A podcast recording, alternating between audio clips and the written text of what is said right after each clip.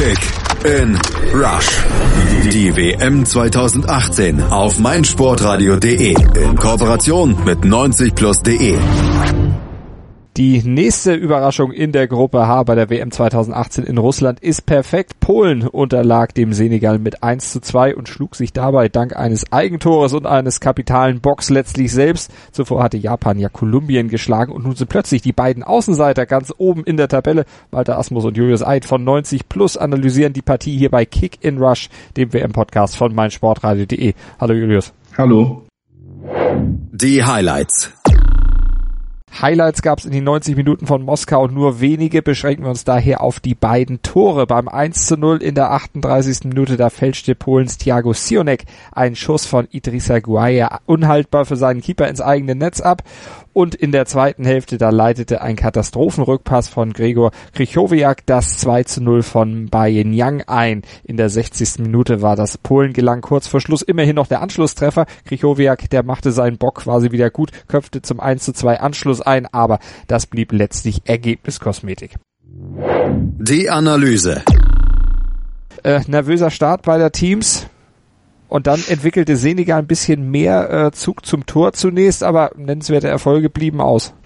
Ja, genau. Also man hat schon gesehen, dass Senegals Plan von Anfang an erstmal in diesem wirklich dichten 4-4-2 liegt, dass man da möglichst gar nichts zulässt und Polen war damit auch wirklich überfordert. Das hat man von Anfang an gesehen und das hat sich tatsächlich fast durchs ganze Spiel gezogen, dass da, wenn da mal hinter die Kette gekommen wurde, wenn mal was versucht wurde, waren das lange Bälle auf die Außen die gerade Piszczek heute auf rechts wirklich nicht überzeugen konnten.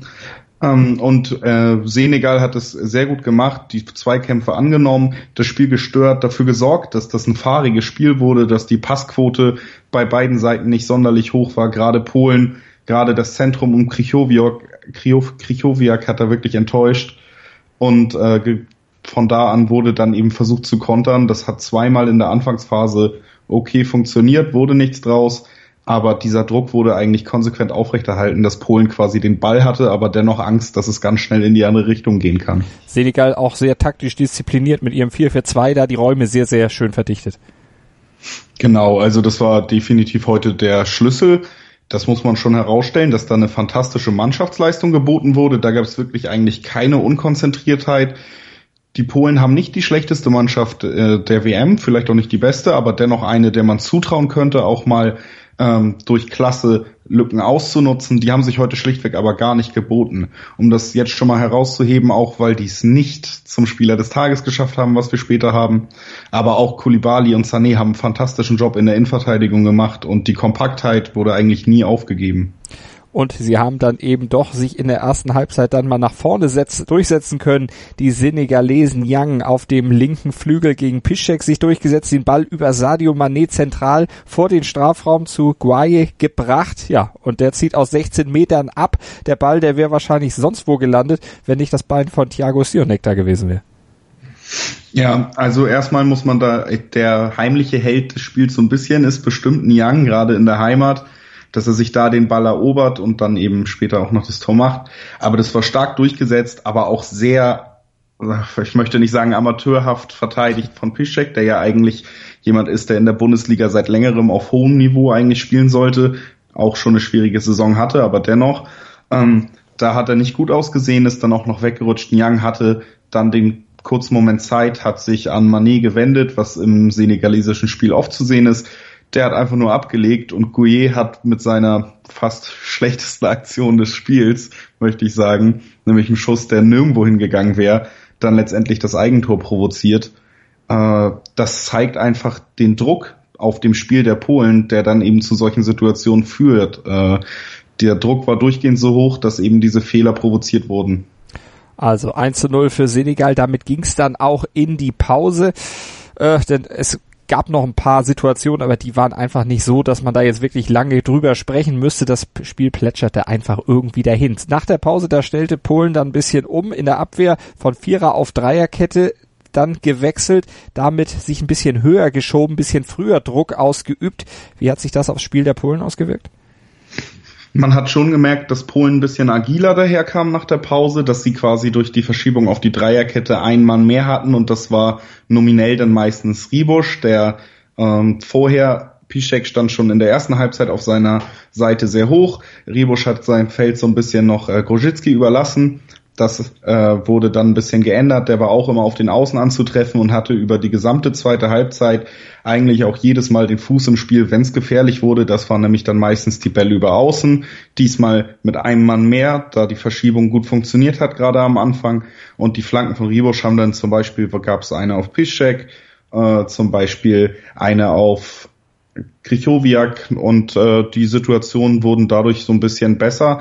Allerdings hat das Spiel in die Tiefe und vor allen Dingen in die äh, ins Glanzstück, nämlich ins Sturmzentrum, wo mit Milik eigentlich ein agiler und durchaus talentierter Spieler unterwegs ist und vor allen Dingen eben Superstar Robert Lewandowski immer noch nicht funktioniert.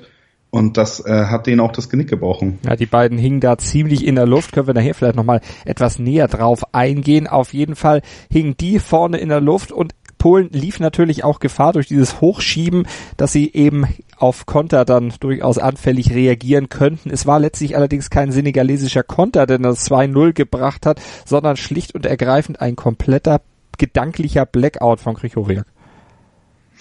Genau, Krichowiak kriegt auf Höhe des Mittelkreises den Ball und spielt ihn in der Drehung nach hinten quasi Volley zurück. Der Ball ist sowieso schon schwer zu kontrollieren als Rückpass. Das ist sowieso undankbar. Niang kommt aber gerade wieder rein nach seiner Verletzungspause und startet von der Seite, kriegt den Ball genau vor Szczesny noch, kann vorbeilegen und ins leere Tor einschieben. Und das äh, war natürlich einfach, wir haben kurz drüber diskutiert, ob das ein Fehler vielleicht auch von Szczesny war. Ich würde ihm da gar nicht so viel Schuld geben. Im Endeffekt kann er nicht die rote Karte da in Kauf nehmen. Im Turnier als Stammtorwart wäre das schon nicht schlau, gerade bei eh schon Rückstand.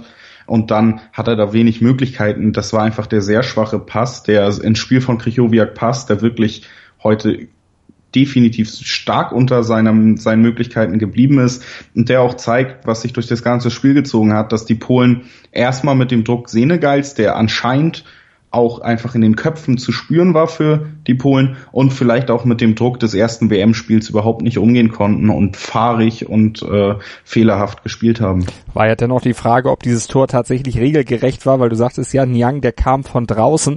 Da wurde auch ein bisschen diskutiert, aber Colinas Erben, die Fußball- und vor allen Dingen Schiedsrichter-Experten haben bei Twitter die Situation aufgelöst, haben gesagt, der Torschütze hatte auf jeden Fall ein Zeichen des Referees zum Wiedereintritt auf das Feld bekommen und beim letzten Ballkontakt eines Mitspielers war er zwar knapp im Abseits, aber die verunglückte Rückgabe, die wird als klassisches Deliberate Play ausgelegt, von daher alles regelgerecht gewesen. Das 2 zu 0 für die Sinnigerlesen. Also komplett in Ordnung. Vielen Dank an die Kollegen von Colinas Erben äh, wir hatten eben über Robert Lewandowski gesprochen, der genauso wie der andere polnische Stürmer Arkadiusz Milik da vorne in der Luft hing. Hätten die beiden mehr tun können, um sich ja aus dieses, diesem in der Luft hängen etwas zu befreien oder waren die einfach komplett isoliert von der eigenen Mannschaft? Naja, zum einen muss man sagen, dass natürlich die Versuche über die Außen bis an die Grundlinie zu kommen und dann Flanken zu schlagen durchaus darauf ausgelegt sind, auch mal den kopfballstarken Lewandowski zu erwischen. Das hat gar nicht funktioniert. Kann man letztendlich Lewandowski in dem Moment gar nicht so vorwerfen, weil er einfach auch die Flanken nicht dahin bekommen habt, wo sie dann hin müssen. Dass er sich gut im Strafraum bewegt, das hat man eigentlich auch heute gesehen, nur meistens ohne Ball, denn die Bälle kamen nicht. Äh, auf jeden Fall ist es so, dass das ein Knackpunkt im polnischen Spiel war, der sich 90 Minuten durchgezogen hat. Da wurde weder durch Auswechslung groß drauf eingegangen, noch versucht in der Halbzeit zum Beispiel. Selbst da wurde ja sogar mit der Systemumstellung weiter nur über die Außen gegangen. Da wurde nicht wirklich gut drauf eingegangen. Gerade in Lewandowski vermehrt noch zu seiner Dortmunder Zeit, hatte aber durchaus gezeigt, dass er sich auch mal fallen lassen kann und vor allen Dingen Bälle gut halten kann mit seinem Körper abschirmen und dann vielleicht den nächsten Pass spielt.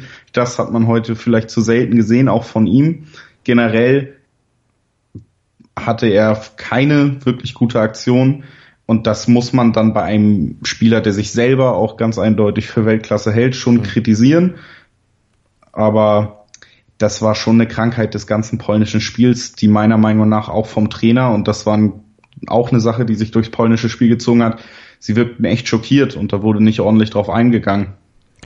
Es gab dann in der 70. Minute nochmal eine Chance von Milik, der so ein kleines offensives Lebenszeichen gesetzt hat, wurde von Piszczek von rechts bedient, aber er hat es mit dem Außenriss versucht und landete den Ball dann eben nur ans Außennetz. Und dann gab es noch einen Kopfballversuch des eingewechselten David Kovnatski und der wurde zur leichten Torwartbeute. Letztlich zahlte sich die kollektive Abwehrarbeit der Senegalesen also aus. Sie schafften es tatsächlich, die Polen dann weitgehend zur Wirkungslosigkeit da vorne zu verdammen. Erst in der Schlussphase durfte Polen dann doch noch jubeln. Grosicki zirkelte einen Freistoß auf Krychowiak und der machte dann ja seinen Fehler im Grunde wieder gut. Genau, das war eine Flanke aus dem Halbfeld vom Freistoß ausgehend.